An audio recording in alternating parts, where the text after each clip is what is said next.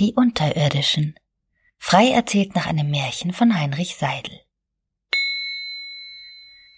Es war einmal ein Junge von zwölf Jahren, der hieß Hans. Er war Sohn des Grundbauern. Dieser hatte ihm trotz seines jungen Alters schon einen wichtigen Posten übergeben. Er hatte die Aufgabe bekommen, auf sieben schöne Kühe aufzupassen, sie täglich auf die Weide zu führen und dafür zu sorgen, dass diese ihr Recht bekamen.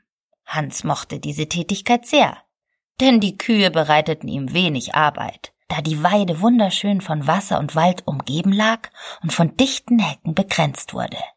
Sie bot den Kühen somit immer genug zum Essen und war zudem gut überschaubar. Nussbüsche, wilde Rosen, Brombeeren und andere Feldsträucher wuchsen dort, und Hans fand immer genug zu tun, womit er sich die Zeit vertrieb. Er schnitzte Hölzer, baute Höhlen, ließ Schiffchen in dem kleinen Quellbach schwimmen, oder er lag einfach nur auf einem Grashalm kauend in der Wiese und schaute träumend in den Himmel. Im Frühjahr sammelte er Weidenstäbe, von denen er die Rinde abklopfte, bis nur noch ihr schneeweißes Holz übrig blieb. Daraus schnitzte er dann die verschiedensten Flöten, manche mit dunklen Tönen und manche mit ganz hohen Tönen und einem sehr feinen Klang. In einige von ihnen sperrte er eine Erbse und verschloss das Ende mit einem Pfropf aus Bienenwachs, so dass er darauf sogar trillern konnte. Selbst Schalmeien konnte er aus gewickelter Baumrinde machen und darauf blasen wie auf einem Waldhorn. Damit seine Instrumente nicht austrockneten, legte er sie, wenn er sie nicht brauchte, ins Wasser. So behielten sie ihre Form. Ja, er beherrschte wahrhaftig alle Künste, die Kinder auf dem Lande lernen, und wusste dabei mit den verschiedensten Schätzen aus der Natur geschickt umzugehen. Wie etwa, dass sich gute Peitschenstiele aus den verzweigten Wacholderstämmen machen ließen, während sich die langen, geraden Holunderbuschsprösslinge für Knallbüchsen und Wasserspritzen eigneten. Für Pfeil und Bogen hingegen nahm er das biegsame Holz eines Eschenschößlings. Dabei tauchte er die Spitzen der Rohrpfeile in heißen Teer und drehte sie im Sand. Himmelhoch konnte er nun damit schießen. So spielte er im Sommer mit all diesen selbstgemachten Kostbarkeiten aus der Natur jene Abenteuer und Geschichten auf Feld und Wiese nach, die er an kalten Winterabenden in Büchern gelesen hatte. Er stellte sich vor, dass die Baumstümpfe wilde Löwen seien, die er jagte, und kämpfte mit eingebildeten Indianern. Manchmal war er auch ein Räuber, der vor seiner selbstgebauten Höhle aus Weidengeflecht an einem Lagerfeuer Kartoffeln briet. Am schönsten aber fand Hans das Frühjahr, wenn alles zu blühen begann und die Vögel ihre Nester bauten. Dann zog er durch sein Revier und suchte diese, bis er den Platz eines jeden Einzelnen kannte.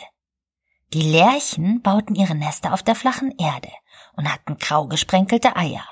Etwas höher am Grabenufer brüteten die Goldammern, und in den Dornenbüschen versteckten die Hämpflinge und Grasmücken ihre Nester, während die geschwätzigen Rohrfänger ihre niedlichen Flechtkörper zwischen den Rohrhalmen aufhängten. Wie wenn es sein eigenes wäre, beschützte Hans jedes einzelne von ihnen vor Angreifern. Denn er hatte ein sanftes, mitfühlendes Wesen und liebte alle Geschöpfe. Nur bei den Neuntötern hielt er es anders da er wusste, dass diese arge Räuber waren, die den anderen Vögeln die nackten Jungen stahlen und sie auf Dornen spießten, um sie besser verzehren zu können. Wenn sich einer von ihnen auch nur näherte, schlich er sich leise hinter einer Hecke heran, um dann blitzschnell mit seinem Blasrohr auf sie zu schießen und sie zu vertreiben. Auch Peter, der Sohn des Nachbarbauern, musste sich in solcher Zeit vor ihm in Acht nehmen denn dieser war sogar noch ein viel größerer Nesträuber als die Neuntöter. Er war das Widerspiel zu Hans und hatte die größte Freude an boshaften und schlechten Streichen. Rücksichtslos zerstörte er die zierlichen und aufwendigen Bauten der kleinen Vögel und raubte ihre Eier. Waren dagegen schon Jungen in den Nestern, handelte er sogar noch grausamer. Mit teuflischer Freude hängte er die hilflosen Kleinen an Schlingen von Grashalmen rings um das Nest und hatte keinerlei Mitleid mit dem kläglichen Geschrei ihrer gefiederten Eltern. Einst hatte Hans ihn bei solch einer schändlichen Tat überrascht und war in einen für sein sanftes Wesen ungewöhnlichen Zorn geraten. Ohne auch nur zu denken, warf er Peter zu Boden und zerbläute ihn dermaßen, dass Peter sich von da an nie wieder in seine Nähe wagte. Nur noch von weitem ging dieser seiner boshaften Gesinnung noch nach und schleuderte ab und an einen Stein in Richtung Hans, welcher oft nur knapp an dessen Kopf vorbeibrummte. Nach all den Abenteuern, die der kleine Kuhhirte tagsüber erlebte, setzte er sich abends gerne auf seinen Lieblingsplatz, um zu sehen, wie die Sonne sich hinter den goldbeschienenen Wolkenschlössern zur Ruhe neigte. Dies war ein kleiner mit Büschen bewachsener Hügel, auf dem einige mit Flechten und Moos bewachsene Steine lagen. Die Leute im Dorf sprachen davon, dass unter genau diesen Hügeln die Unterirdischen wohnen und es gingen allerlei wundersame Geschichten von ihnen herum. Die Unterirdischen, so hieß es, seien kleine graue Männchen und Weibchen, die von gutmütiger Natur waren.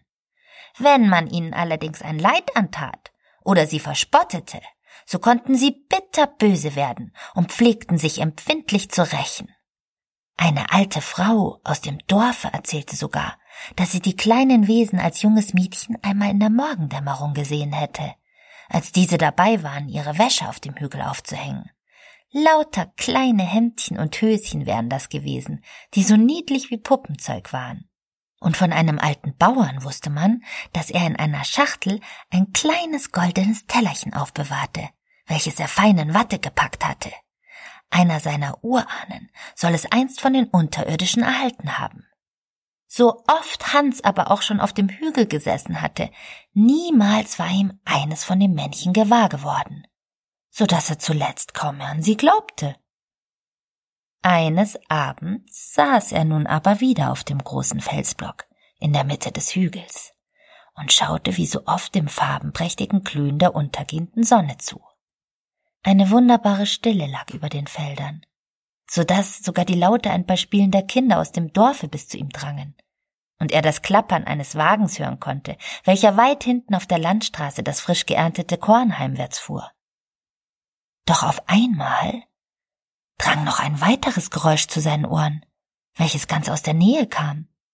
Direkt unter dem großen Felsblock, auf dem er saß, schien es hervorzudringen. Es war wie ein leises Wispern und Knispern, welches er anfangs kaum beachtete, denn er dachte, es seien wohl Mäuse, die da unten raschelten. Als nun aber auch noch ein feines, silbernes Geklimper nach oben trat, fuhr er zusammen. Ei, was ist das? dachte er bei sich. Das klingt ja fast so, als wenn jemand auf einem Instrument spielt. Still war hatte er auf dem Felsblock, bis nach einer kurzen Weile auch noch ein herrlicher, wundersamer Gesang von zarten Stimmchen dazu erklang.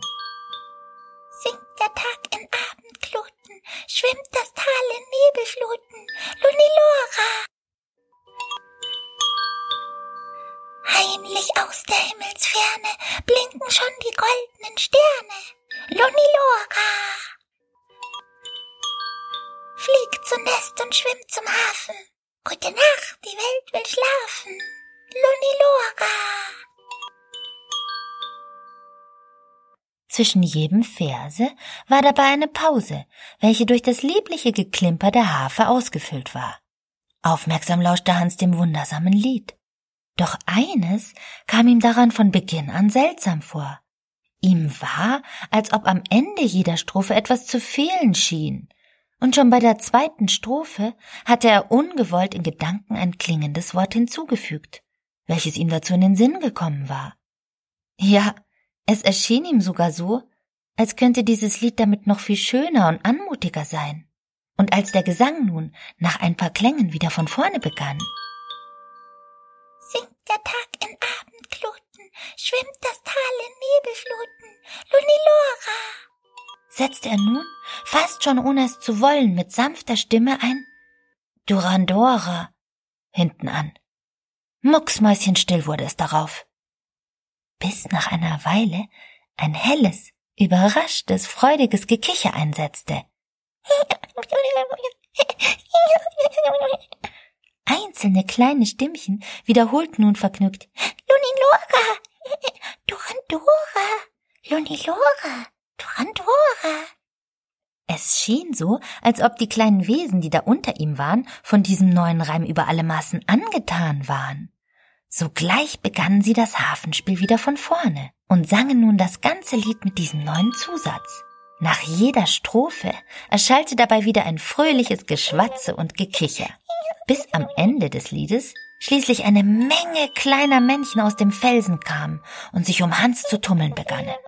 Erstaunt blickte dieser nun um sich und wusste gar nicht, wie ihm geschah und wo all die kleinen Wesen auf einmal herkamen. Oh, danke, du feiner Knabe, danke, danke, Goldmund sollst du heißen, riefen sie, und eines von ihnen kletterte flink wie ein Eichhörnchen an Hans empor und küsste ihn auf den Mund, woraufhin alle in ihre kleine Händchen klatschten und riefen Goldmund, Goldmund, Lunilora, Durandora. Doch von einem Moment auf den anderen waren sie so plötzlich, wie sie gekommen waren, auch schon wieder verschwunden. Nur noch ein leises Klingen und Summen ertönte aus dem Hügel, bis auch dieses schließlich verschwunden war und es wieder ganz still wurde. Fast war die Sonne nun schon am Horizont verschwunden, und so eilte Hans sich zum Aufbruch und trieb noch verwundert über das gerade Erlebte seine Kühe heimwärts.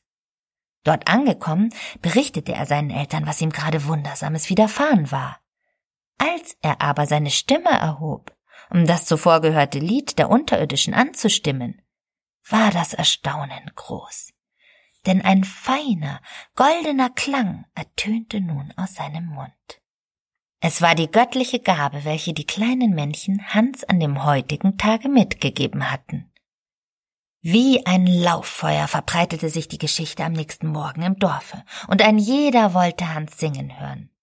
Ja, es war sogar so, dass keiner von dem glockenhellen Klang seiner Stimme genug bekommen konnte und ihn immer und immer wieder singen hören wollte. So wurde er von diesem Tage an Hans Goldmund genannt. Schließlich erreichte die Botschaft auch den ansässigen Grafen, und so ließ er den kleinen Sänger auf sein Schloss bringen. Als Hans nun vor ihm stand und zu singen begann, rührte dieses den Grafen so sehr, dass Tränen über seine Wangen liefen. Also sprach er Mein Sohn, du hast eine goldene Gabe mit dieser Stimme bekommen, und ich möchte, dass sie der Welt nicht verloren geht. So soll der König davon erfahren und diesen wundervollen Klang zu hören bekommen. Und so geschah es, dass Hans zum König in die Residenz gebracht wurde und vor ihm singen durfte. Ergriffen schloss dieser die Augen, während er dem Gesang des kleinen Kuhhirten lauschte. Niemals habe ich etwas Wundervolleres als diese Stimme gehört. Sie ist wie ein ungeschliffener Diamant. Ich will diesem Wunderkind die besten Lehrer des Landes zukommen lassen, um seine Stimme weiter auszubilden, dachte er bei sich. Also behielt er Hans an seinem Hofe und schon bald hatte dieser in der Zunft des Gesangs nicht mehr seinesgleichen und ward der beste Sänger des Landes. Als aber des Nachbars Peter von diesem außerordentlichen Glück erfuhr, ward er von Tag zu Tag mehr von Neid erfüllt. Und eines Tages fasste er einen Entschluss. Ha, heut werd auch ich zu dem Hügel gehen. Warum soll nicht auch mir bei den Unterirdischen so ein Glück widerfahren? Wenn Hans das geschafft hat, so schaff ich es erst leicht. Also begab er sich noch am selben Tag zu dem Hügel und setzte sich auf den Felsen. Es war ein wundervoller Märzabend, und die Sonne begann gerade glutrot am Himmel zu versinken. Als nun auch Peter ein Wispern und Knispern hinter dem Felsblock vernahm.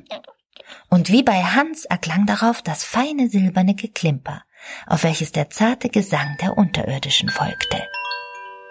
Singt der Tag in Abendgluten, schwimmt das Tal in Nebelfluten, Lunilora, Durandora. Grübelnd verharrte Peter auf dem Felsen und dachte bei sich. Nun, noch fällt mir nicht ein, aber bald schon werde ich's haben. Während die Unterirdischen fortfuhren. Heimlich aus der Himmelsferne blinken schon die goldenen Sterne. Lunilora, Durandora. Als Peter plötzlich dachte, er hätte das passende Wort gefunden und laut rief Knatrabums. Auch diesmal folgte eine kurze Pause. Bis auf einmal ein vielstimmiges Wehgeschrei erschallte und die kleinen Männchen aus dem Felsen strömten, um sich um Peter herum zu versammeln. Mit zornigen Gesichtern schauten sie zu ihm auf und riefen Pfui, pfui, du grober Taps. Flink wie eine Ratte lief nun eines der Männchen an ihm hoch, als Peter einen Schlag auf seinem Mund spürte, der ihm durch alle Glieder fuhr. Pfui, pfui, Pechmau sollst du heißen, Pechmau sollst du bleiben, riefen sie noch, und mit einem Mal waren sie allesamt wieder verschwunden. Benommen ging Peter darauf nach Hause. Als er dort aber angekommen war und von dem Erlebten erzählen wollte, konnte er kein Wort mehr ohne Stottern herausbringen. Ja, die Leute aus dem Dorfe lachten ihn sogar aus, und er wurde von diesem Tage an Peter Pechmaul genannt. Nichts Gutes ist aus ihm geworden. Ein Räuber und Dieb wurde er, der sich an anderen vergriff. So wie er es früher bei den Tieren gemacht hatte, machte er es nun an den Menschen. Verhasst war er dadurch, und ihm folgte ein bitteres Ende. Denn er wurde für all seine Schandtaten am Galgen verurteilt. Aus Hans aber wurde ein großer Sänger und ein berühmter Mann. In einer vergoldeten Kutsche, die von vier schneeweißen Schimmeln gezogen wurde, reist er durch die Lande. Und die Leute zahlten viel Geld, nur um ihn singen zu hören. Wenn er aber in sein Heimatdorf zurückkam, um seine Eltern zu besuchen, ging er ein jedes Mal bei Sonnenuntergang zu dem kleinen Hügel und lauschte, in der Hoffnung, den Gesang der Unterirdischen wieder zu hören oder ihnen gar zu begegnen. Doch niemals, niemals ließen sie wieder etwas von sich hören. Die Leute im Dorf meinten, dass der grobe Peter sie wohl mit seinen derben Knatrabums auf ewig vertrieben hat.